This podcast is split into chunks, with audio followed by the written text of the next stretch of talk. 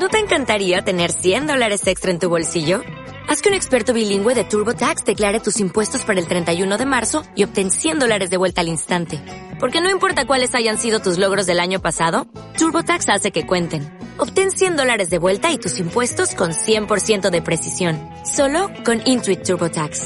Debes declarar para el 31 de marzo. Crédito solo aplicable al costo de la presentación federal con TurboTax Full Service. Oferta sujeta a cambios o cancelación en cualquier momento. Me van a cachar, se van a dar cuenta. Soy un fraude. No sé cómo llegué aquí. No, hombre, no fue nada. Este mes, en Revista MOA, el síndrome del impostor. ¿Cómo saber si lo tienes? ¿Cómo empezar a creértela? ¿O qué hacer si sí eres? ¿Y están saliendo y se quieren enamorar? 36 preguntas infalibles. Además, ayuna, deje, camina y muchos consejos para extender tu fecha de caducidad. MOA Marzo, 100 páginas para darte cuenta si tienes el síndrome del impostor. Una revista de Marta de Baile. W Radio 96.9. Marta de Baile. Everywhere. So vibrant. Great talent. And so fun. Estamos donde estés. 15 años. Dándote lo mejor. Ladies and gentlemen, it's my pleasure to present 15 años. De Marta de Baile. Absolutely amazing. Cásate con Marta de Baile. Enchúlame el changarro. The Baile Kids. My favorite things. So funny. And his English was abstract. Marta de Baile. Everywhere. Más música. Mejores especialistas. Más invitados. Estamos en radio, Por Instagram, Powerful. Spotify, Facebook, YouTube. Twitter. Young woman with big dreams. New content, new ideas, new guests, new season. Marta de Baile. Everywhere.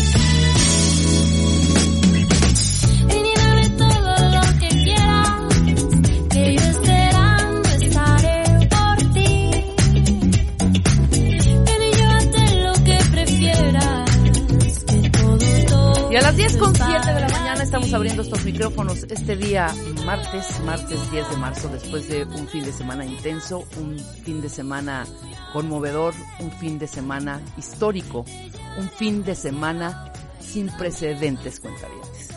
Entonces, precisamente hoy, de Marta de Baile, me atrevo a abrir estos micrófonos para aplaudir, aplaudirnos, no solo a nosotros las que estamos, a nosotras, las que fuimos, las que no fuimos, las, que, que apoyaron desde sus trincheras, las que valientemente alzaron la voz, alzamos la voz y ayer cerramos los micrófonos, cerramos las tiendas, cerramos la casa e hicimos historia. Hoy precisamente tengo a dos grandes invitadas que me da un placer enorme, además que son grandes amigas mi querida Vanessa Bauche, en principio. Te saludo, te respeto, te admiro, qué valiente. Vanessa Bauche, actriz, productora, conductora, promotora cultural, agente de cambio. Dícese.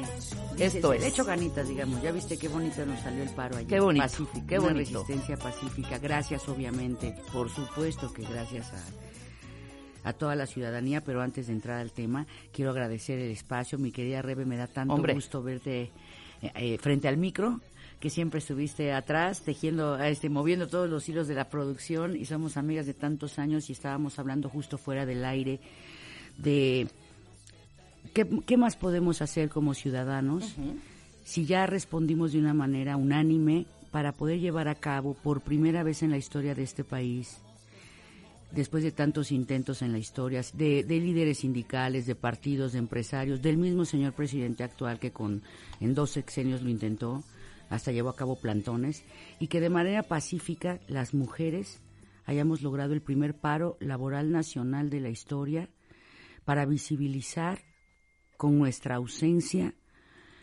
el rechazo absoluto, el hartazgo y el horror, el pasmo y, el quebranto del alma de la nación de este país ante los índices, los grados y sobre todo el sadismo de estas violencias que estamos viviendo. Y digo violencias porque yo voy, yo como humanista y feminista pacifista, voy más allá de- del tema del género. Es decir, para mí la protección integral expedita a la niñez es inminente porque ahí empieza todo el mal, todo el bien. Hay más de 30 mil huérfanos de los feminicidios desde hace 20 años, hermana, que empezamos estas denuncias por un solo estado Claro. y que desgraciadamente ahora ya es por todo el país. Nadie nos, había, nos ha sabido decir en 20 años quién, dónde están esos niños, qué atención se les está dando. Recordemos que muchos de estos niños eh, no solamente pierden a su pilar es- espiritual y emocional, sino también a un pilar económico que es de estas familias. ¿Dónde está la asistencia integral, el apoyo? ¿Dónde está el amor del que habla esta administración? Esa es una pregunta que me encantaría que se respondiera. ¿Y por qué la, la- la niñez primero y la adolescencia? Somos el primer país en pornografía infantil, en tráfico de órganos. Desgraciadamente, hace 20 años denunciábamos, y ahora ya está saliendo a la luz 20 años después, que en Ciudad Juárez y Chihuahua, a diferencia de los feminicidios que se cometen en el resto del país, digamos, en su gran mayoría perpetrados por parejas de o gente cercana a niñas y mujeres. En el caso de Ciudad Juárez es otra cosa muy diferente. Es un negocio lucrativo que tiene que ver con el turismo, con la pornografía, el cine sádico, o sea, cine snuff y el turismo snuff. Pero también recordemos que hay eh, hubo un valiente hombre y la misma Lidia Cacho, más valiente que ninguna, y que ninguno, este, que tienen años denunciando la pedofilia, las, las, las, los anillos de pedofilia, de explotación sexual infantil, y Alejandro Almazán hablaba también del turismo snuff infantil en, en un reportaje que ganó Premio Nacional de Periodismo, que es, lo pueden encontrar en línea para que entiendan un poco el contexto de por qué eh, tenemos que frenar la violencia de manera transversal, integral y expedita. El reportaje se llama Los Acapulco Kids. Lo pueden encontrar ahorita en línea. Los Acapulco Kids. Y habla de todas estas redes, de cómo operan estas redes de tráfico sexual infantil, de explotación, incluso de ritos donde se asesinan niños, y que todo mundo lo sabe desde hace años. Entonces, ¿por qué si desde hace 20 años empezamos a pedir justicia para todas estas hermanas eh, asesinadas de una manera brutal, eh, ritual, con experimentación, con una serie de, de, de, de- de, eh, indicios de que esto iba más allá del mero odio al, puer- al puro cuerpo de la mujer, sino que ya estamos hablando de que también hay una industria de la, de la carne, como lo diría Edgardo Buscaglia, que son 32 negocios de la carne los que están detrás de la guerra contra el narco y de todos estos crímenes de, eh, organizados. ¿Por qué si hace 20 años eh, iniciamos todo este clamor? Y se hizo el documental Bajo Juárez, de la ciudad de Guardando a sus hijas, películas, teatro, música, todo, por todas las instancias. Como sociedad civil no hemos sido escuchados y ahora, 20 años después, tenemos una pandemia a nivel nacional que mata a muchas más niñas y mujeres y niños también que el coronavirus en la historia de la humanidad, ¿no? O sea, sí, podemos Sí, sí, sí. dedicarle en las mañanas 20 minutos a un coronavirus que todavía no, ha- no, no hemos sabido de ninguna víctima todavía en el país, pero no podemos ni siquiera mencionar el nombre de una de las dos Fátimas Asesinadas el mismo día en la misma colonia, por además ignoraron a la segunda de 11 años que fue atravesada con una sierra por vía vaginal. Entonces, es increíble, perdón, es muy temprano para estar hablando de estas cosas, pero quiero que entiendan para el auditorio, con todo el alma y el amor, agradecerles primero que nada su empatía y su solidaridad para poder llevar a cabo este primer paro laboral nacional pacífico, pero que por favor no nos soltemos, porque estos datos tan tremendos que estamos diciendo son la punta de un iceberg de el horror en el que, digamos, la bestialidad y la deshumanización en la que ya estamos todos inmersos, psicotizados, como mechacortas, y que nos pudimos dar cuenta en la marcha, que gracias a Dios fue la marcha también más concurrida en la historia de, yo creo que del país, y también lo logramos las, las mujeres, por la realidad, qué tragedia, ¿verdad? Por el hartazgo y por sobre todo por la indiferencia y la indolencia.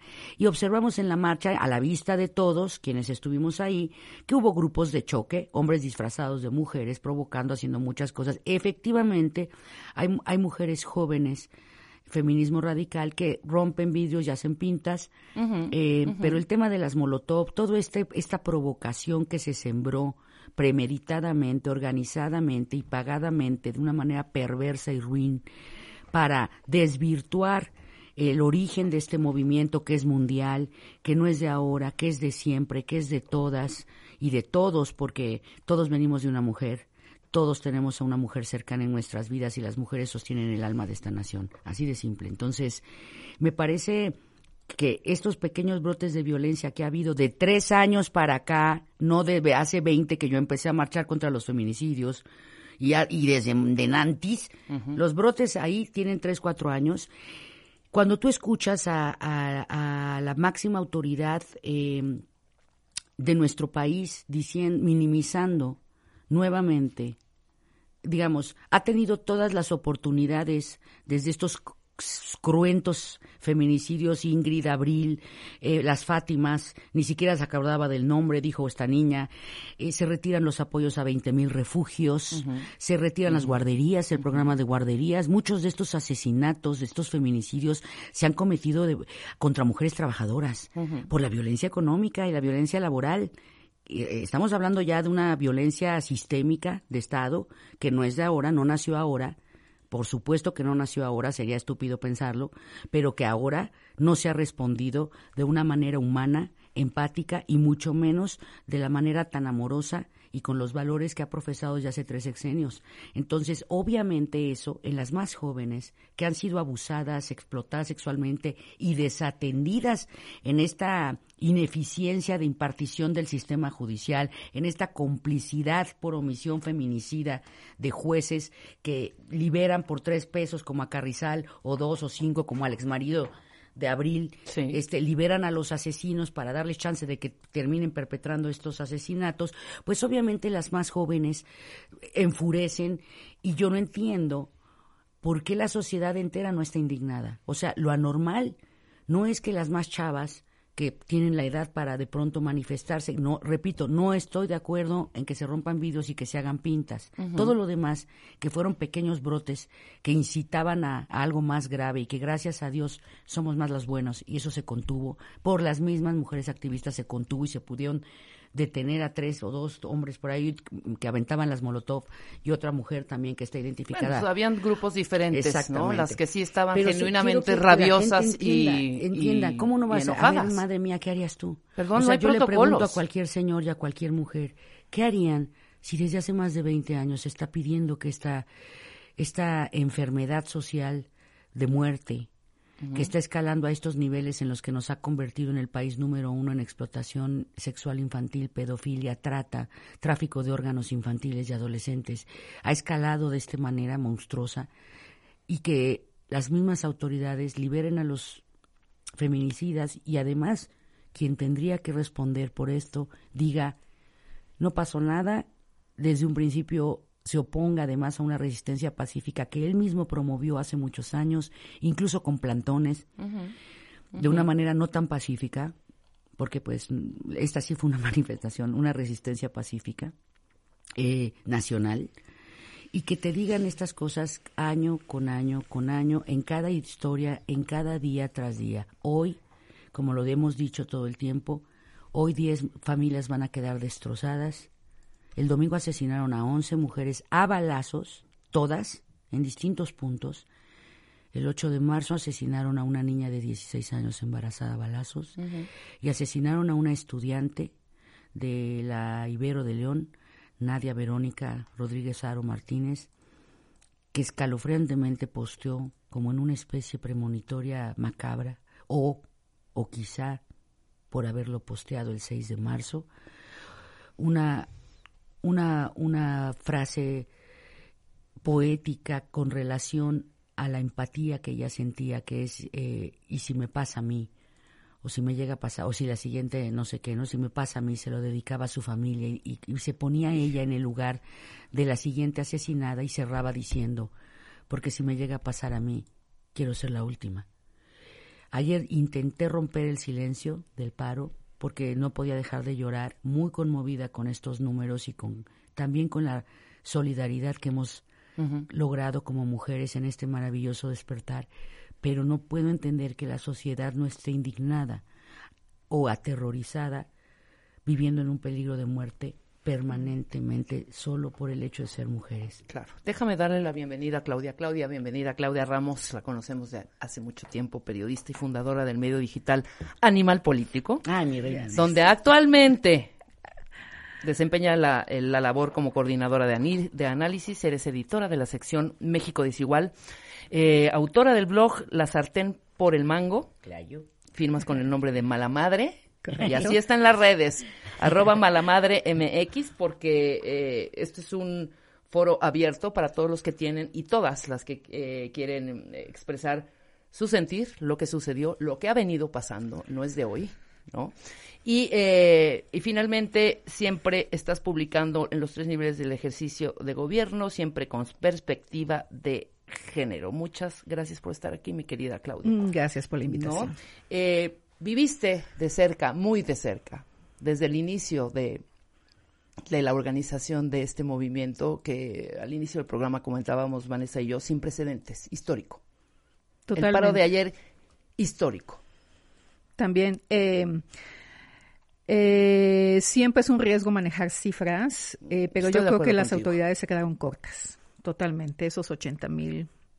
No, visto, o sea, hubo gente que se puso a hacer otra vez. Ya en alguna ocasión, hace muchísimos años, hicieron el conteo de cuánta gente cabe parada en un metro cuadrado del Zócalo. Sí. Exactamente. Fue Sí, sí. totalmente rebasada y creo que eh, ya, ya llegamos, como lo decía Vanessa, a un punto de no retorno, de en serio, si no hacen algo. Mañana nosotros vamos a salir con las feministas radicales a, a- Es- a es rayarlo sí, y romperlo todo. ganas, ¿eh? Yo, yo nada más quiero hacer una Sí, acotación ganas, respecto sí. a lo que decías, Vanessa, porque es totalmente eh, de acuerdo y además se estuvo denunciando en el- la marcha y en las redes. Eh, las chavas de que hacen acción directa, que es decir, que son las que eh, grafitean y las que rompen cosas, no, no nada más es que salgan así a romper, tienen un código, o sea, Claro. ellas van sobre objetos, monumentos, piedras, nunca sobre las personas. Así es. Por eso, cuando las bombas Molotovs, que justo ahí estábamos también, o Sí. sea, yo estaba eh, eh, grabando cómo las chavas estaban colgando la manta frente a la puerta Mariana de Palacio Nacional, cuando se aventaron las bombas Mo- Molotov, eran chavas que no iban en los contingentes de las feministas radicales, que además tienen toda una, este, no solo es la organización, sino incluso lo que llevas puesto, Ah, ¿no? hay, La- hay varias fotos que están circulando ya. De hecho, hoy las posté en la mañana de los, las, eh, Las un distintivo, Las las, botas, botas, con el punto con el azul. punto azul. ¿no? Sí. Y entonces, pues esta mujer y los hombres que la acompañaron, eh, obviamente, pues no traía nada de eso, no, no traía un grupo, no venía, venía sola. Sí. Entonces, hay muchas, y bueno, nosotros también que llevamos muchísimos Sí, años sé. participando en este tipo de movimientos. ah, caray. No, exacto, pero no Brinca. solo, no solo como, como, como mujeres, sino como periodistas Es- y como ciudadanos. y ciudadanas. Sí, sí, sí, lo sí. que eh, digo, no es eh, de ahora que eh, haya grupos políticos o los mismos eh, gobiernos en turno que tengan algún interés por eh, deslegitimar o por romper este tipo de movimientos Es histórico en la humanidad. ¿eh? histórico En todo el totalmente, totalmente. Entonces, más bien, eh, eh, eso me lleva a pensar, por ejemplo, cada vez que las autoridades de la UNAM denuncian que el movimiento de las jóvenes que tienen tomadas las facultades hay infiltrados y, y que hay intereses ocultos de- detrás de ellas, como si ellas solitas no pudieran organizarse. Ni pensar porque no podemos. Es, sí, claro, porque siempre tiene que haber alguien y seguro un Un hombre detrás de que nos nosotras. manipule, Exactamente. claro. Yo siempre me pregunto, ¿y por qué si tienen esa información? No la Exacto. dan, no desarticulan, Claro, no, no hacen claro, algo, justamente. Ahora, lo que sí, A las pruebas nos remitimos. totalmente, ¿no? y ahora, lo que sí es que eh, de cierta forma desanima también un poco que el hecho de que las actuales autoridades, justo que vienen de movimientos sociales, no entiendan y no respondan a la altura de lo que tendrían que estar respondiendo con la demanda actual de las mujeres. Claro. Sobre todo porque es eso que se promovió desde hace tres sexenios, ¿no? Un- una construcción ideal en donde los valores morales, el amor, el entendimiento, eh, de ser humano a ser humano, porque esto no, ah, por- y otra vez, insisto, yo sé que el auditorio que nos, que sigue esta emisión es muy inteligente y más informado, pero para quienes tengan alguna duda al respecto, no es una lucha entre géneros, esto va mucho más allá de eso. Sí tiene que ver en ese sentido en lo que menciona el señor presidente, que tiene que ver como con las consecuencias del capitalismo, que sabemos que es descarnizado, pero lo que él no ha mencionado y que es lo más importante y lo que más ha dañado no solamente a las mujeres, sino me parece que las peores víctimas de este sistema patriarcal son los mismos hombres. ¿Por qué? Porque los, eh, el yugo de lo que debe ser, entre comillas, un hombre, los tiene psicotizados, castrados emocionalmente, no aplica con esta realidad, eh, frustra obviamente el que las nuevas, estas mujeres que hemos despertado, nos queramos liberar como hace años se intentó abolir la esclavitud de los afrodescendientes, de los afroamericanos, es la misma situación. Cuando los afroamericanos empezaron una lucha por su liberación de la esclavitud, también se decía quién los está manipulando, quién está detrás No, de ustedes, quién les está patrocinando el movimiento. Siempre. Cuando es una cuestión absolutamente de derechos humanos y de derechos constitucionales que deben garantizarse para todos y todas. Entonces, creo que las peores víctimas, querida mía, y eso es lo que más me duele a mí de esta eh, ni siquiera no eh, eh, como una débil respuesta, sino más allá de una débil respuesta es una falta absoluta de empatía desde lo humano de todas estas desgracias que han venido sucediendo y tampoco dan soluciones. O sea, decir que necesitamos amor y valores, híjole, perdón, pero eso lo sabe la humanidad desde que existe en el planeta. No se está aportando más nada. Creo que hay un también un error garrafal en la administración que podemos reparar y que la sociedad civil organizada estamos dispuestos a hacerlo porque toda la vida las medicinas sociales para estos males las han ejecutado de manera eficiente, transparente, contable este, y, sustentable la, la organización civil. Y al romper los puentes con la organización civil, en vez de fortalecerse de manera interdisciplinaria e interinstitucional para construir una verdadera democracia, también está ofendiendo o desconociendo, que esa es la parte que me duele, como desconocer, minimizar, es violencia, invisibilizar una realidad solo empeora la enfermedad. ¿Qué podemos hacer? Claro, Clau? inju- injus- incluso deslegitimar. O sea, Sí, a ver. No, totalmente. No, el, el- Fue claro el discurso. Pero desde el Total. principio. Desde el Pero principio. bueno, pero Déjame bueno, hacer una sí. pausa rapidísimo. Sí. Son 10.26 de la mañana. Continuamos con esta franca, franquísima charla. Me encanta con Claudia Ramos y con Vanessa Bauche. ¿Qué pasó el 8 y el 9? ¿Y qué pasarán? los ¿Qué estamos días aquí? ¿Qué vamos a hacer ahora? Después del corte. Prepara. Escuchas a Marta de Baile por W Radio. Síguenos en Facebook, Marta de Baile. Y en Twitter, arroba Marta de Baile. Marta de Baile, on the go.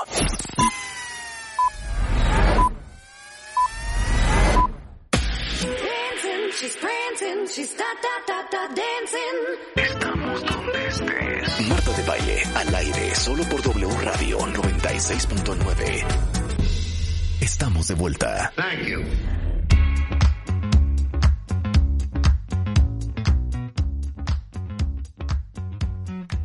Estamos de regreso en W Radio, 10 de la mañana con 36. Me encanta tu pasión, Vanessa. 36 Ay, minutos. mana, y la pues de Claudia amor a la más, vida. luchando siempre. Pues amor a la vida. Todas por todas. Si Sí. no nosotras, Y por ¿quién? todos, ¿eh? Porque mira, finalmente lo que decíamos al principio, mi Rebe, eh, cada una de no son cifras y quiero que esto lo tenga claro este todo mundo, los tres poderes, los medios, la sociedad, no son cifras, son vidas. Vidas que se apagan, vidas que en su mayoría en esta realidad que vivimos del de, de países en vías de desarrollo, para que nadie se ofenda, este son pilares económicos, no solamente emocionales de cada familia, y entonces se vuelve un, los daños colaterales invisibilizados por el sistema, como los huérfanos, em, me parece que se, se tiene que considerar, porque si no frenamos de una manera integral, y por eso cada vez que decimos es por todas y por todos, y hablé de la niñez y los datos de pornografía y explotación sexual infantil, o sea, ¿cómo no nos puede horrorizar saber que vivimos en el país número uno? Sí, sí. En donde la especie va contra sus crías, eso ni por instinto de supervivencia, o sea, ningún otro animal lo hace en el planeta. Ninguno. Y lo normalizamos. Entonces, eh, muchas de estas violencias surgen precisamente por la negación que está, nos habíamos quedado como en esa parte de la respuesta que ha habido, si bien no es consecuencia de esta administración, sí la respuesta tendría que ser un poco más eh, eh, clara. Claro, porque este gobierno ya sabía, ya tenía el diagnóstico Claro. de todo lo que estaba pasando en este país y la violencia contra las mujeres es un tema, digo, nada más somos la mitad de la población, yo Más, creo que debería de ser más. un poquito más de la mitad, debería de ser un tema preocupante. Yo quiero resaltar de la marcha del domingo que justamente fue inédita no solo por la cantidad de gente, sino justo porque las que siempre marchamos Sí. nos juntamos con miles de mujeres que fue su primera marcha. Sí. Esto es muy significativo y debería de ser muy significativo también para las autoridades de este país, que este reclamo, es decir, no solo somos un grupo de revoltosas que tenemos años insistiendo con el tema, sino que ya está tan grave el asunto, ya está tan grave la violencia, que conminó a gente que nunca en su vida había participado a participar. Sí, y entonces, y había hombres con letreros súper hermosos. Había un señor que decía, un día sin mujeres no es día. ¿No? Y entonces yo creo que, a ver, primero resaltar esa parte, justamente porque incluso todo este discurso de eh, quiénes están detrás de nosotras, a quién le interesa, pues a nosotras, ¿no? A nadie más. Por ahí ayer hubo hasta un más. trending topic de, de una entrevista que, que, que hizo este una periodista muy reconocida a una de las eh, manifestantes eh, de feminismo radical diciendo eh, que por qué hacen esto, por qué rompen, por qué rayan, ah, por- porque queremos tumbar al gobierno de Andrés Manuel. Y, Y- con, y- y con esa declaración Ya es toda- ya todas es las 100,000 todas las, ajá, todas las que participamos, Claro. ese es nuestro Y objetivo. nuestros 20 años atrás, Eh, sí, además, claro. cuando Sí, además está- cuando marchábamos con él, ¿no? cuando Y- marchábamos con él para defender las mismas causas, también ya estábamos contra él. Y favor. entonces se lleva eso a la mañanera y se pone como prueba irrefutable de que este movimiento no es orgánico, de que este movimiento no es de las mujeres, etcétera, etcétera. Entonces simplemente lo que quiero resaltar de la marcha es justamente lo contrario. Quien, digo, no necesitaba uno estar ahí. Simplemente, digo, nosotras tuvimos la oportunidad de estar ahí, pero vaya, si no les mueve el grito, la demanda de tantas mujeres que el domingo salimos y las que ayer pagamos, es porque de veras, ¿qué más? Entonces, ¿por qué se, se sorprenden de que las jóvenes salgan a romper cosas? Exacto. Entonces, no se sorprendan, más bien atiendan la demanda. Claro. La mejor manera de, de, de pagar esto Sí. que a muchos les causa mucho conflicto porque hay, ¡ey! la pared. Bueno, pues atiendan la demanda. La pared siente. Justamente. Perdón, los vidrios sienten. ¿No? Todo lo demás es, es, es, es, inde- es más, el mismo Javier Marín, escultor del caballito. Claro, eso fue maravilloso. Y dijo, por favor, déjenla así. Sí. No la Intervénganla, despinten, exacto, que quede no la un testimonio Por supuesto. de lo Exacto. propio, de la denuncia, de la protesta, de la fuerza de las mujeres de este país. Claro. Entonces, El problema es Ente- finalmente que que, no no, nos se quede ahí, que no se quede ahí, que no se quede en fue una marcha con incidentes vandálicos. Por ahí alguien me escribió anoche diciendo eh, esta marcha de 80 mil mujeres tumbando lo voy a más. textu- Más, lo voy a lo voy a lo voy a muchísimas leer Sí. textual porque como de verdad 200,000 por lo me toca el corazón y de verdad eh, le respondí de la mejor manera y la manera más respetuosa para que entendiera Sí. o comprendiera el movimiento, ¿no? O- evidentemente fue un hombre, aunque te voy a decir que muchas mujeres también Sí, eh. No, eh, como como, que que, no logran comprender que no solo es la pinta, la raya, la violencia. Sí, porque es el sistema te- patriarcal, Es, un- es es el lógico. sistema, por favor. Eh, me dice no así. capta del concepto, del símbolo. Eh, me dice, "Fu- fueron a una marcha de 80 mil mujeres, destruyendo lo que tenían a su paso y, pin- y pintando lemas en las paredes. A lo que yo respondí, fue un movimiento genuino e histórico. Fuimos muchísimas más de 80 mil y fueron escasos los incidentes vandálicos. Ese porcentaje tal vez no representa el movimiento, no lo representa, porque habían tres diferentes eh, estados de ánimo. Quizá los infiltrados Sí. e infiltradas, Que eran los menos. que eran los menos. Gracias a Dios no fueron tan voluminoso ese grupo. Lo que sí, lo que sí me mueve y lo que sí me cala y lo que sí me duele es que sí habían muchas mujeres, muchas furiosas. Sí. Así es. Sí. Y estas jóvenes, por eso, a ver, Muchas que aún después de 30, 20, Sí. 15, 10 años no saben ni siquiera y no han podido velar al cuerpo de su hija o de Exacto. sus hijas. Sí. Totalmente. ¿No? Entonces, bueno, ahí tenemos el ejemplo de este, esta mujer, que se me olvida su nombre, perdón, perdón, perdón, Yesenia Zamudio. Ah, sí, O Yesenia, sea, ¿qué, qué claro, más quieren? Yesenia. Se los eh, va diciendo fuerte, qué bo- qué personalmente. Entonces, a ver, es, yo, yo en esta parte sí quiero reivindicar, vaya, no estamos a favor de que se haga eso, simplemente lo entendemos. Totalmente. Lo entendemos. Las jóvenes son ahorita las que están en la primera línea de la violencia. Entonces es lógico cuando además todos los días nos están eh, compartiendo y documentando lo que pasa en sus escuelas, lo que pasa en sus centros de trabajo, lo que pasa en sus casas. Y nadie, o sea, lo, No lo inicial caso. es descalificarlas. Claro. De las entrada. autovictimizan nueva, la- las revictimizan, perdón. Totalmente, ahí tenemos como el ejemplo y vuelvo porque ya van cuatro meses de pago en la Facultad de Filosofía Sí, claro. de la UNAM y no lo pueden resolver. Dios de mi vida, señores, ya siéntense con esas chavas a ¿Sabes arreglar, señor dónde? rector, Desde siéntense con las chavas a arreglarlo. Creo que esa es la parte más ofensiva y la que levanta más ámpula. Es esa negación de la realidad por parte del sistema. Porque mira, hasta política, o sea, políticamente hasta les convendría a quienes lo niegan decir, sí es cierto, sí está así, está muy fuerte, a ver, vamos a sentarnos a negociar, a ver qué podemos hacer. Ya con eso simplemente, con un reconocimiento, con una disculpa, con decir, perdón, sí, hemos permitido desde hace años que todas estas denuncias legítimas de todas las estudiantes, no solo en la UNAM, en todo el país, Totalmente. y de los estudiantes que también son acosados y hostigados hayan sido desestimadas. Una disculpa. En noviembre promovimos la ley Abril. Yo, bueno, aventé un documento que se llamó Amparos Feminicidas con relación a al ataque a María Elena eh, Ríos, Ríos. Y, a- y el asesinato de Abril Pérez Gaón, que era, me parece espeluznante.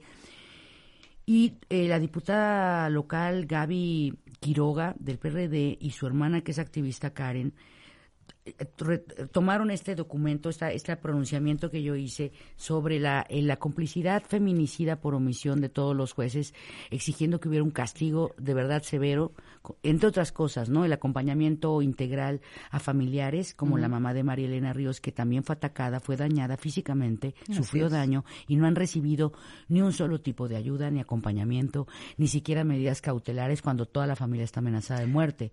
Bueno, y el, sí. gobierno estatal ni siquiera se movió hasta que se volvió nacional el- la denuncia. Entonces, Ajá. claro que, ¿cómo no va a enojar? Miren, yo, yo les quiero hacer una invitación a todos los que nos escuchan y a las que nos escuchan de un ejercicio muy bonito que ahorita nos compartió Rebe, que es tratar de entendernos más allá del género, más allá de las preferencias o ideologías de partido, o, o si no las tienen, pues también más allá de todos esos dolores o carencias que cargamos, es entender lo que dice la canción de Vivir Quintana, que es un himno espectacular y vivir es es nuestra... impresionante. yo, deseo- yo dije, aquí está nuestra nueva, nuestra Mercedes Sosa, ¿no? Tiene un poder, una fuerza y habla desde el alma de la vida misma. La canción dice, si tocan a una nos pegan a todas y quemo todo y rompo todo si a ti, a- si algún día un fulano te apaga los ojos. No está hablando de ella misma. Está diciendo, por ti soy capaz de dar mi vida. Por supuesto. No está haciendo una Por diferencia supuesto. de si eres radical o no, si estás gorda, fea, chaparra, Hombre. indígena, pobre, rica, derecha, izquierda. Está diciendo si a ti Claro. te pegan, yo soy capaz de salir y dar la vida.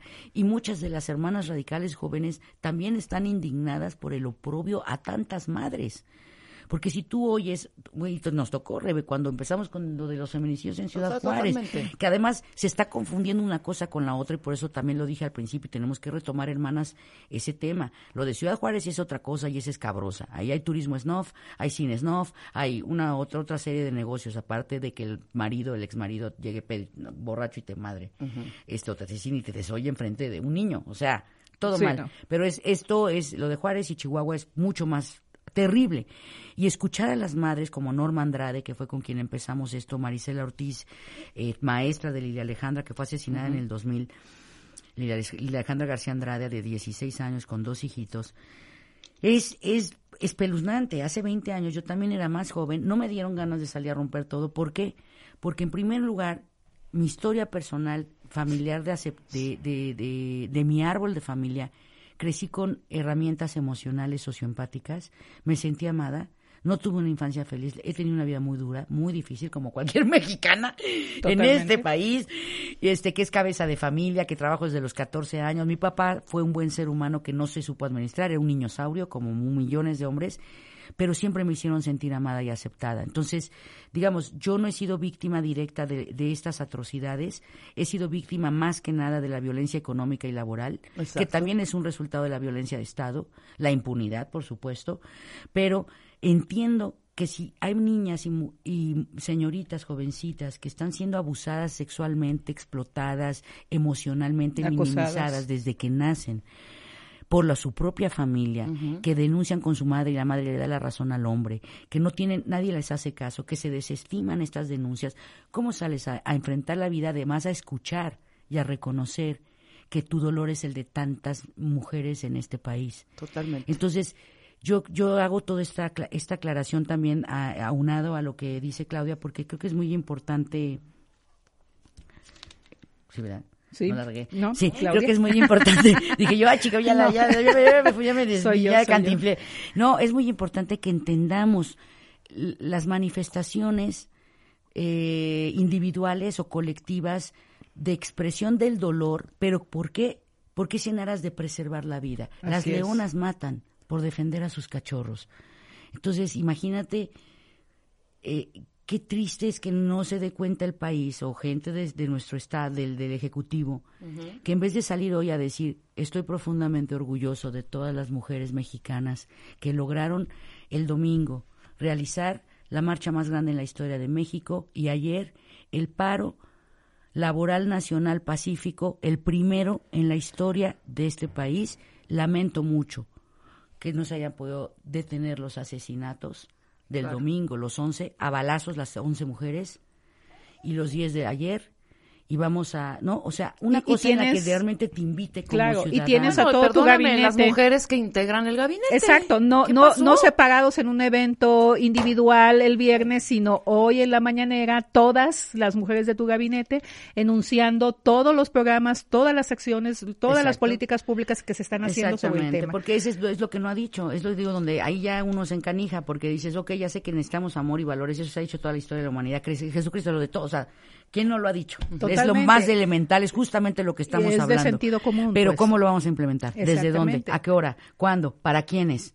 Por eso el llamado sería a la empatía, es decir, Correcto. desde desde quienes eh, mani- nos manifestamos el domingo y desde quienes por la razón que sea no pudieron estar, pero de alguna manera quisieran y incluso pero sobre todo quienes no entienden, quienes criticaron a las mujeres que salimos, quienes están cuestionando qué cosas hay detrás de este movimiento, es un poco, e incluso de las mismas que estuvieron, pero que no están de acuerdo, por ejemplo, con las jóvenes que están rompiendo cosas, es un poquito ponerse en sus zapatos, ponerse en los zapatos de las mujeres que están denunciando toda esta violencia, toda esta violencia, tratar un poquito de cuestionarse a sí mismos, yo como mujer, como hombre, en qué estoy contribuyendo a la violencia que denuncian estas mujeres. Y entonces, esa es la parte que nos toca como sociedad. Desnormalizar Totalmente. Desnormalizar. Ayer, por ejemplo, leía yo de, de algunos eh, eh, tweets que se estuvieron poniendo, de algunos spots sobre esto, eh, que no había mujeres en la calle. un, un comentario que es muy significativo entre dos señores que iban caminando. Mira, ya te fijaste en el transporte público. Mira, ya te fijaste que no hay gente en la calle. No. No es que no haya gente, no hay mujeres. O sea, ni siquiera se puede nombrar No hay quiénes, mujeres. quiénes son las que no están. Sí. No somos gente, somos mujeres Sí. que estamos siendo violentadas. Entonces, Exacto. el llamado es a la empatía, a, a un poquito a, a- a tratar de Sí. pensar de ¿Por qué esta joven está saliendo a hacer esto? Claro. ¿Por qué estas mujeres están en la calle? ¿Por qué, ¿Por qué por qué el se está de, por qué el paro? Entonces es un poco de, a ver, ¿qué estoy haciendo yo como persona? Evidentemente, esto es en el ámbito social, pero hay lo que es irrenunciable, es lo que le toca al Estado. La violencia institucional es la principal violencia que padecemos las mujeres, es la principal violencia que permite todas las violencias que hay Así alrededor es. de eso, ¿no? Así O sea, y uh, un, un dato adicional, porque son de los argumentos que siempre te dan cuando cuestionan este tipo de movimientos. A los hombres los matan más. Por supuesto. Hombre. Por supuesto, a los puedo- hombres los matan por más. Pero aquí puedo ¿Quiénes- también citar Ajá. una frase impresionante que circuló también en las redes, en donde dudaba cuando Martin Luther King hacía sus acciones activistas, luchaba por los derechos de los afroamericanos. Alguien levantó la mano y le dijo, hey Martin, pero es que no solo son los negros, ¿eh? ¿Alguien por ahí lo hizo? ¿Sabes? Sí, me explicó. Estoy tratando de ser un poco Entonces, irónica sí, en esto. sí. Es que no solo son las mujeres. Ahorita sí. Sí, Perdón. pe- pero es este punto, es decir, obvio, a los hombres los matan más. Sí, claro. Yo- la, la- la violencia tiene género y es el género masculino. Es decir, los hombres matan hombres, matan mujeres, matan niñas. Entonces, tenemos un problema real y ya es justo que dejemos de negarlo, por favor. Y o sea, está en nuestra cara. Otra cosa que es muy importante en ese sentido, mi querida Clau- de la, de la comprensión, ¿no? De que nos podamos entender como especie. Y somos una misma especie nada más. Sí. Eh, y, y hay muchas, sí, otras, sí. muchas otras especies en el planeta que se comportan Totalmente. de una mejor manera. Pero yo creo que ahorita esta es la más Este, vulnerable. eh, no, somos la peor, somos la, la peor, metástasis sí. del Atrás y planeta. atrás y atrás, siempre. Metástasis. Somos un cáncer para el planeta. El planeta sobreviviría mejor sin nosotros como especie. Somos una especie depredadora, somos una especie caníbal, somos una especie que explota a sus propias crías, que lucra con la crueldad y el sadismo como los toros, los gallos, Sí, con el derramamiento de, sangre Sí. y lo normalizamos. Y entonces, esta de desnormalizar todas las formas de violencia y de por qué, pa- por qué los hombres creen, no, no todos, por qué el, el sistema patriarcal, ahí va, voy a aclararlo así, perdón, corrijo, no los hombres. ¿Cuál es la base del sistema patriarcal? La base del sistema patriarcal, porque seguramente lo han escuchado muchas veces y a lo mejor no lo entienden, y las más chiquitas, las radicales, pues dicen, el sistema patriarcal, y van contra eso. Les voy a explicar. Consiste básicamente en las tres es el egocentrismo, el egoísmo y la egomanía. ¿Qué quiere decir esto? Velar solamente por su propio interés personal y considerar a todas las demás especies, todos los demás bienes comunes, todas las demás em, necesidades como cosas, como objetos, cosificar a los demás. A través de un sistema del terror, a través de una esclavitud, eh, de una violencia económica, que es justamente el, el neoliberalismo, y en eso sí estamos de acuerdo, a través de la negación precisamente de las otras necesidades, del clamor, de la demanda del pueblo, que se supone que es para quien tendría que funcionar o para quien tendría que servir, pero no, el sistema patriarcal se sirve de, La pero no le desigualdad. sirve a. Exactamente. Así es, se sirve de la Se desigualdad. está pidiendo equidad nada más como seres humanos. Déjame hacer derechos. una pausa rapidísimo. No se les fue tan bien rapidísimo Sí, la hora. No, ¿qué pasó? Espérate, vamos a Los hacer una pausa lo- lo que sigue, lo Y que sigue estamos, después del eh, paro. cuentavientes queridos, abriendo estos micrófonos precisamente para eso, para las que no están, para las que estamos, para las que seguimos y sobre todo para aquellas que quizá ahorita están levantando una denuncia en el Ministerio Público por la desaparición de algún hijo o algún familiar. Regresando del corte, las conclusiones. ¿Qué pasó el 8 y el 9 y qué sucederá después? Esto después de la pausa. Me van a cachar, se van a dar cuenta. Soy un fraude. No sé cómo llegué aquí. No, hombre, no fue nada. Este mes, en Revista MOA, el síndrome del impostor. ¿Cómo saber si lo tienes? ¿Cómo empezar a creértela? ¿O qué hacer si sí eres? ¿Y están saliendo y se quieren enamorar? 36 preguntas infalibles. Además, ayuna, deje, camina y muchos consejos para extender tu fecha de caducidad. MOA Marzo, 100 páginas para darte cuenta si tienes el síndrome del impostor. Una revista de Marta de Baile.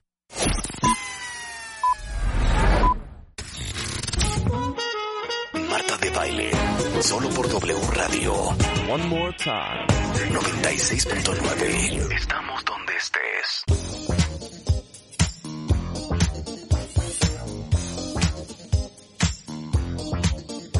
Las redes están que arden, queridas compañeras y hermanas.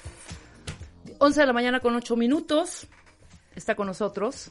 Voy a nuevamente a, presentarlas por quien se esté ahorita eh, sintonizando. Estamos en el 96.9 wradio.com.mx también y en nuestra app W Radio. Descárguenla. Claudia Ramos, mi querida periodista, fundadora del medio digital Animal Político. Eh, tienes un blog que es El Sartén por el Mango. Métase ahorita, inscríbanse al blog de Malamadre MX, ese es su tweet, arroba Malamadre MX. Eh, mm, y mi querida, o sea, yo ya leyendo muchos tweets y muchas cosas, muy bien, ¿eh? La, la población femenina y la masculina activamente parti- participando en las redes. Y mi querida Vanessa Bauche, actriz, productora, conductora, promotora cultural y agente de cambio. Está viendo mole los domingos. Eso Tururú. es, qué bonito. Ahora en la marcha no pude porque... pues, no ¿Qué pude. sigue, compañeras? ¿Qué sigue? ¿Qué sigue? Aprovechar que a ver ahorita lo platicábamos fuera del corte es las mujeres somos eh, parte de la sociedad civil, somos sociedad civil. Eh, aprovechar el momento que estamos viviendo, esta movilización, esta denuncia reiterada que llevamos décadas en esta ciudad haciendo las mujeres, pero además que las feministas llevan siglos haciendo desde las sufragistas. O sea, este movimiento no es de ayer, no es gratuito, no es impulsado por los conservadores, las feministas no estamos disfrazadas de nada, somos mujeres. Entonces, eh, el, el, la, digamos, el llamado que yo haría, como hace un momento lo comentábamos, es primero la empatía Claro. eh, entender, tratar de ponerse en los zapatos de las mujeres y de lo que están viviendo y de la violencia que estamos viviendo, tratar de entender a las jóvenes, tratar y en ese y en esa empatía es empezar, ese es el primer paso para empezar a entender lo que está pasando y para empezar a hacer cosas. Segundo, las mujeres se les respeta porque son personas, no porque son madres, hermanas e hijas de antes que nada son personas. Yo hago mucho énfasis en esto porque luego muchos hombres llaman a, a- a- a esta, eh, sumarse a este movimiento y a entender este movimiento porque, oye, podría ser tu novia, podría ser tu hermana, podría ser tu madre. No, es un ser humano. de- es un ser humano, es una persona. No somos alguien de. Esto es muy importante porque es parte del sistema que estamos denunciando. Es en el momento en que todos nos demos cuenta que las mujeres, nosotras ya nos dimos cuenta, estamos esperando que la contraparte también lo haga. No somos de, somos personas. Luego, eh, este punto, este llamado a la empatía, insisto, es no solo a la sociedad, sino sobre todo a las instituciones, sino sobre todo al gobierno. ¿Por qué? Porque la violencia viene sobre todo de las instituciones. La violencia que estamos padeciendo hoy las mujeres es institucional. Con esto queremos decir que na- na- nada va a cambiar a nivel social y a, y a nivel cultural si no hay una política pública Exacto. que desde ya esté impulsando estos cambios que se requieren para poder combatir no solo la violencia, sino la desigualdad, ¿no? La violencia que vivimos las mujeres es de todo tipo y tiene su base en esta desigualdad que vivimos en el país. Es un poco también este llamado de como mujeres desde la sociedad civil hacia las instituciones y hacia los gobiernos que están ahorita en turno, que es no se necesita eh, arreglar primero una cosa para que después se arregle otra. Es decir, la, el combate a la pobreza es muy importante, eh, eh, el, el combate a la desigualdad es muy importante, es decir, en la medida en que se les da herramientas a la sociedad, sobre todo a, a los grupos más vulnerables, hablando económicamente nada más en el tema de la pobreza, porque es el punto que más le importa a este gobierno en este momento, es importante, pero al tiempo se pueden hacer muchísimas otras cosas para poder combatir este flagelo. Es decir, no necesitamos que se resuelva la, la violencia para empezar a resolver otra cosa, porque si no estamos fritos, va a pasar no sé cuántos siglos para que podamos atender esto. Claro. Entonces es, ese es, o sea, señores del eh, gobierno, señor presidente, instituciones, podemos ser Totalmente. multitask. ¿Por qué requerimos más presencia de las mujeres? Porque, bueno, las mujeres podemos hacer estas 20 mil cosas al mismo tiempo. Exactamente. Los hombres también pueden. No se cierren. Ustedes también pueden, señor presidente, señoras funcionarias públicas, se puede. Es un llamado. ¿No? Es, es este llamado. Y luego, por último, es esto que platicamos hace rato, que a ver, no hay gobiernos infalibles. No hay funcionarios públicos infalibles. Somos seres humanos, nos equivocamos, tenemos buenas intenciones, tenemos eh, todo el ánimo y todo el interés de hacer cosas, pero esto no se va a poder hacer solo por la decisión y la voluntad de una persona. Esto se tiene que hacer con todos. Por Así eso las es. mujeres nos salimos a la calle a decir, oigan, Aquí estamos, llevamos décadas las organizaciones de la sociedad civil, las Así organizaciones feministas de todo tipo que trabajan sobre Colectivas, justicia, colectivos. colectivas que tenemos que tienen 20 mil propuestas. Estoy obviamente parafraseando, no son 20 mil, vaya. Hay muchas propuestas de cómo atender esta situación. Y que ya las están llevando a cabo de manera eficiente. No, además. y entonces es, no es que de pronto a ver qué hay. Pues volteen a ver, las propuestas se han hecho desde muchas, y, y, y esto es, o sea, la insistencia en esto es que esta lucha tiene demasiados años, hay demasiadas propuestas que se han hecho en estas décadas Sí. de lucha, y entonces que salgamos a la calle a protestar y que las jóvenes salgan a la calle a pintar y a romper cosas, es porque ya es la desesperación de que no hacen caso recurso. en el que estamos, porque hoy estamos en ese punto de, Qué pena y qué de no retorno, de que ya demas- llevamos demasiados años insistiendo en estos Sí, temas sí. y no nos atienden. Y, y totalmente eh, sumando a lo que comparte Clau del, del tema de la empatía, los valores, y que también lo dice el presidente, con mucho gusto les ayudamos de manera eh, transversal. Es decir, Cuando hay una enfermedad social tan grave, consecuencia de la desatención sistémica, eh, que ya hablamos de eso, eh, la, la pobreza es violencia, la injusticia es violencia, la impunidad es violencia. Y la violencia, eh, y, todas estas forman parte de la violencia de Estado. Pues, sin embargo, el Estado somos todos. No es nada más el Ejecutivo. Entonces, una democracia no se construye de una sola parte. Sería inhumano, e, in- eh, este, absurdo e infantil pedirle a una administración, estando el país como está, que resuelva todo de golpe y plumazo, además de manera unilateral, porque eso tiene otro nombre. Las decisiones por el bien común y la reconstrucción del tejido social y el fortalecimiento de los individuos y las individuas y los individuos no se pueden tomar de manera unilateral, eso tiene otro nombre. La, la democracia se construye trabajando de manera interdisciplinaria, interinstitucional y, como bien dice Claudia, desde la sociedad civil ya hay programas eficientes, comprobables, se pueden pedir reportes de transparencia, eh, se puede pedir el Evaluaciones. 3 de 3, porque entiendo que en el medio, en medio de esto hubo mucha corrupción de fundaciones Patito y demás, pero eh, es muy fácil comprobar ahora, además con las leyes, este, redes y todo, las historias de fundaciones y organizaciones que realmente están haciendo el bien desde hace años y que tienen todas estas medicinas, eh, remedios, no solamente para la salud social y emocional, que es fundamental, sino también para la activación económica y el fortalecimiento empres- microempresarial de los ciudadanos. Yo por eso el año pasado me dediqué a construir tres instancias. Una de ellas es una multiplataforma de economía colaborativa, economía digital, economía popular, economía sustentable, economía circular. Es, eh, se llama primerosomos.mx. Es una especie de eh, em, no quiero decir ningún nombre de alguna otra plataforma, pero bueno, digamos, es como, como empezó esta plataforma que vendía cosas y además hace proyectos audiovisuales, series y películas, que empieza con A.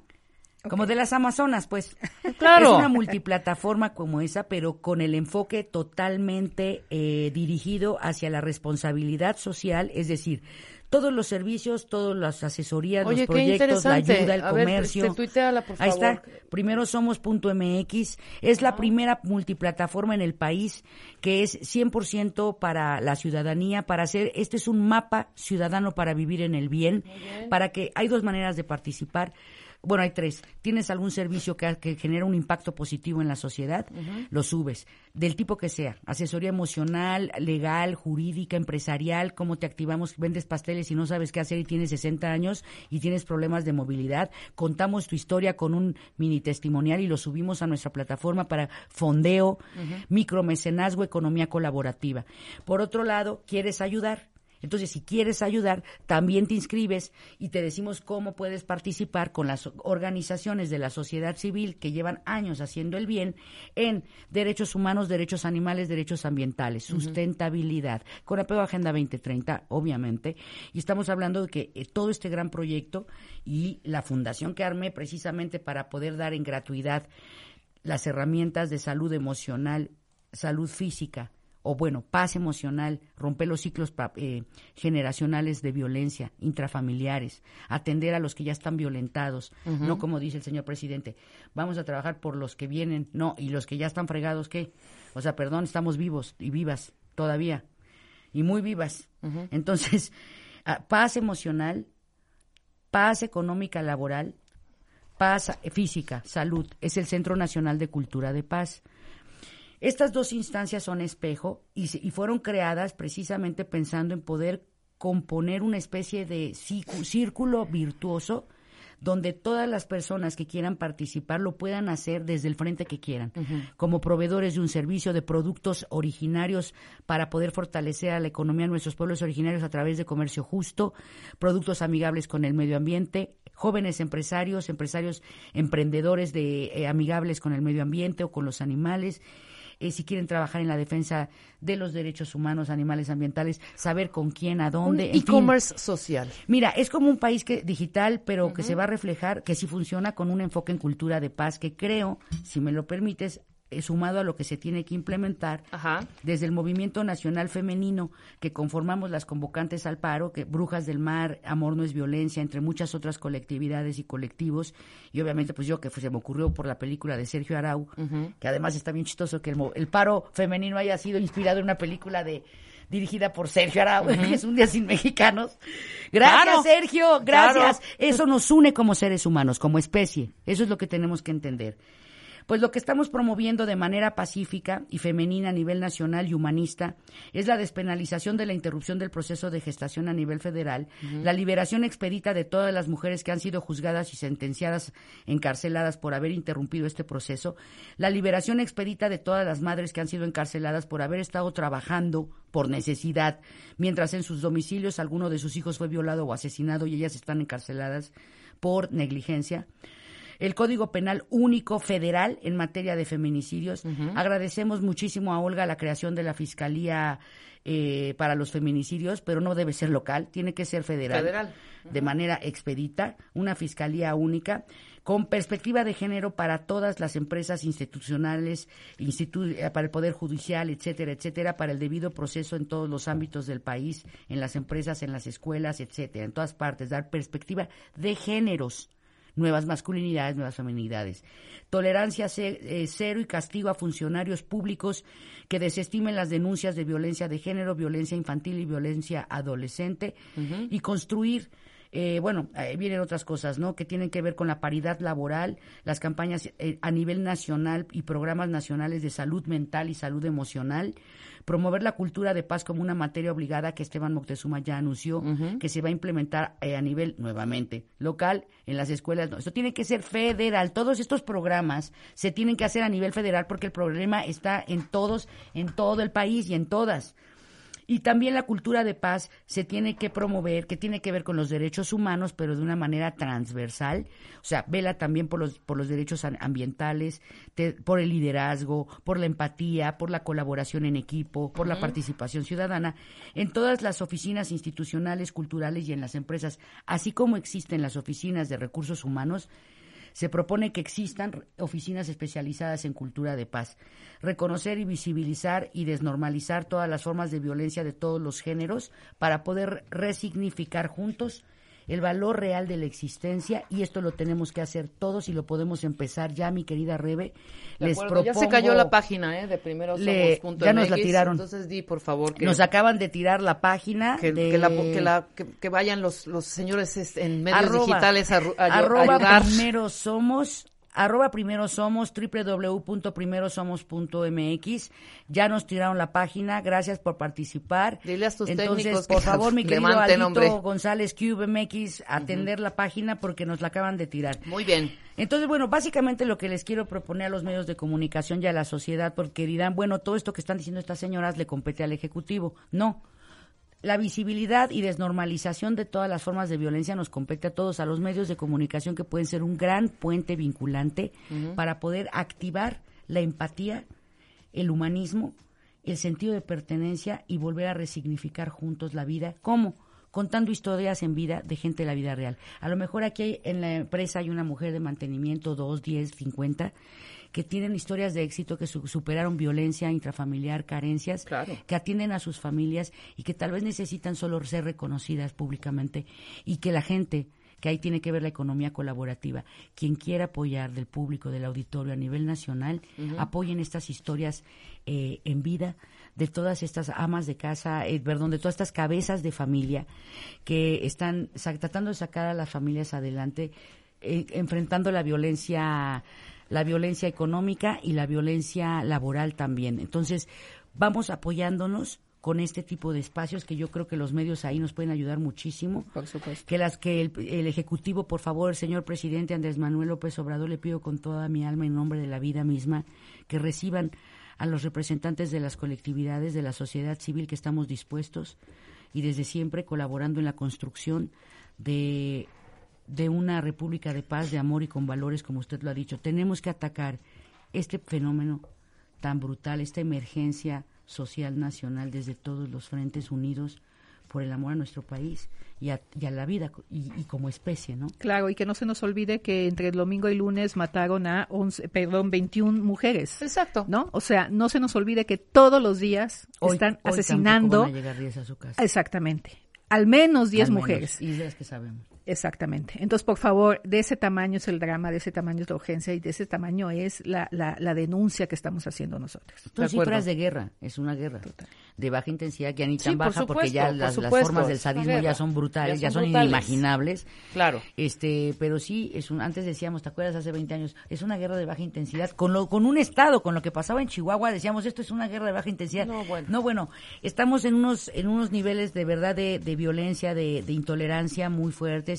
El mismo coliseo romano moderno que son las redes sociales nos, nos demuestra todos los días que hay gente que ni siquiera eh, escribe para tratar de entender o abrir un diálogo de entendimiento, sino para atacar deliberadamente y eso es depredador. Eso es eso es hacer una complicidad de toda esta violencia que nos afecta a todos. Porque, porque además hay que te- estar muy conscientes de las cifras oficiales. Es decir, cuando se hacen políticas públicas para disminuir la violencia en general en el país, la violencia contra las mujeres no baja. Claro. Entonces, por eso tiene que ser una política pública aparte específica para combatir la violencia de género, que como decíamos hace rato, tiene un género que es el género masculino. Los hombres están matando a todo mundo y habría que ver desde distintos ámbitos qué está pasando con los hombres y atender justo que- que- en, en la medida en que desde todos los, los ámbitos me refiero, este, eh, psicosocial, todas. Exacto, económico, todo eh, para ver justo, es decir, esta demanda de las mujeres no es solo este metan a la, a la cárcel, sino detener esta violencia que tiene su origen en este sistema que también le demanda demasiadas cosas eh, irreales a los hombres. Y otra cosa importante es visibilizar también la violencia de género que, masculino, que me parece que son las peores víctimas del sistema, porque un hombre que es capaz de perpetrar algo con, con esa hazaña, como lo que pasó con Ingrid Escamilla, enfrente de su propio hijo de 14 años, este, bueno, cualquier tipo de, de agresión brutal donde decides que eh, ese juguete que está enfrente de ti, como ya no te sirve, lo vas a romper o porque no te obedece, lo destruyes. Eh, me parece que, que el infierno que debe traer ese ser humano por dentro es mucho más atroz de lo que se ve en sus actos. Y también es importante entender que esta estructura de un sistema que es antihumano, que no va a favor de los derechos humanos, sino de la esclavitud intelectual, espiritual, emocional y material de los de, de la mayoría de la población del planeta, que somos los trabajadores, eh, los afecta porque la concepción que se tiene culturalmente normalizada y arraigada de lo que es ser hombre ya no aplica con esta realidad. Y ese desencuentro también de géneros y esa forma de educar de manera sobreprotectora al hombre, eh, de que las eh, mujeres traten de justificar lo injustificable con tal de no estar solas, la falta de amor propio, es decir, Porque es un sistema. Exactamente. Es un sistema. Esa falta de amor propio que se provoca por esa invisibilidad del ser, Así del ciudadano, por esa falta de reconocimiento. Por eso invito a que si no lo hace el Estado, lo hagamos entre, hagamos Estado entre todas y hagamos el Estado entre todos. No, se está haciendo. se Este, está haciendo. Reconozcámonos y ayudemos a arriba. visibilizar también el dolor también de los hombres para sanar juntos. Tenemos que sanar como especie, unidos ya. Nada más quiero agradecer el espacio y colaborar con maravillosa mujer aquí, compartir con mi querida Claudia y decir nuevamente les agradeceré muchísimo a todos nuestros amigos de la Policía Cibernética que siempre nos han hecho unos paros súper chulos con todos los reportes que hemos hecho de cosas raras. Este, nos están tirando la página, espero que no sean ustedes.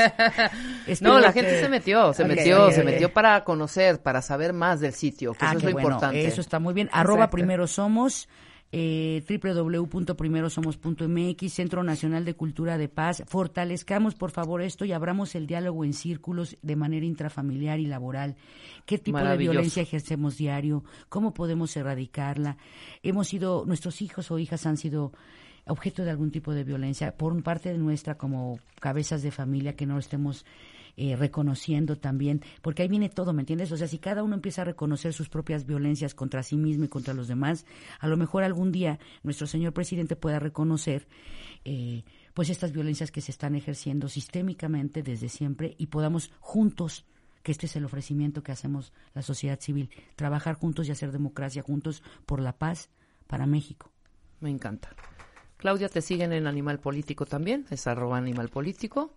Eh, estás mala madre sí, en, en Twitter es pájaro político. Pájaro político. Arroba pájaro político, es en eh, Twitter arroba malamadre MX.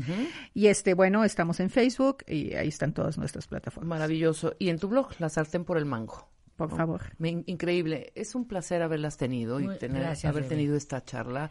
Eh, la respuesta de la un gente honor. es impresionante. Las mujeres y los hombres, Sí. ahora sí, unidos en una sola voz.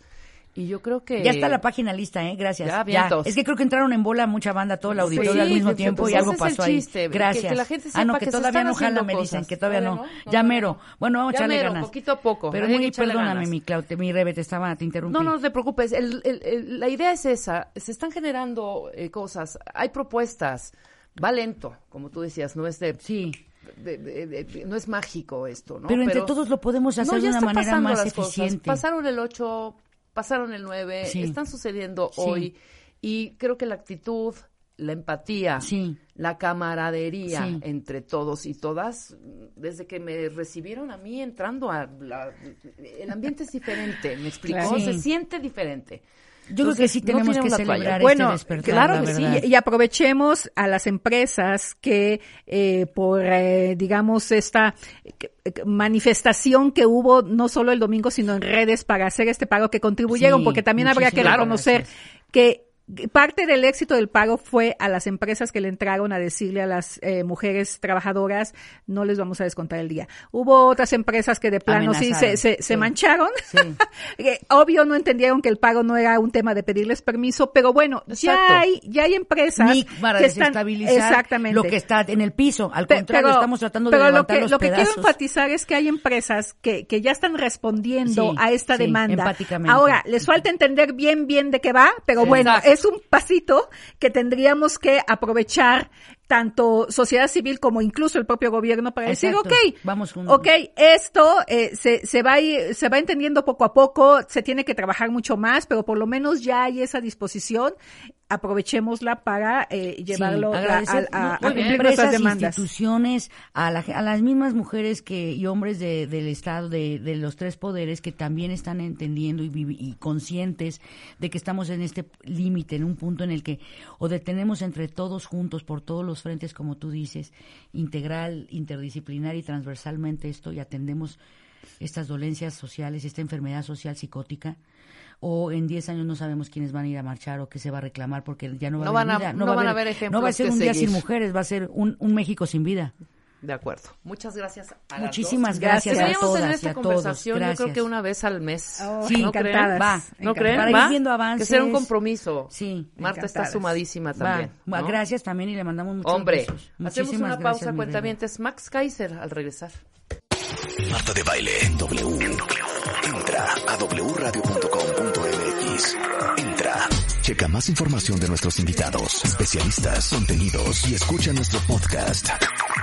Marta de Baile.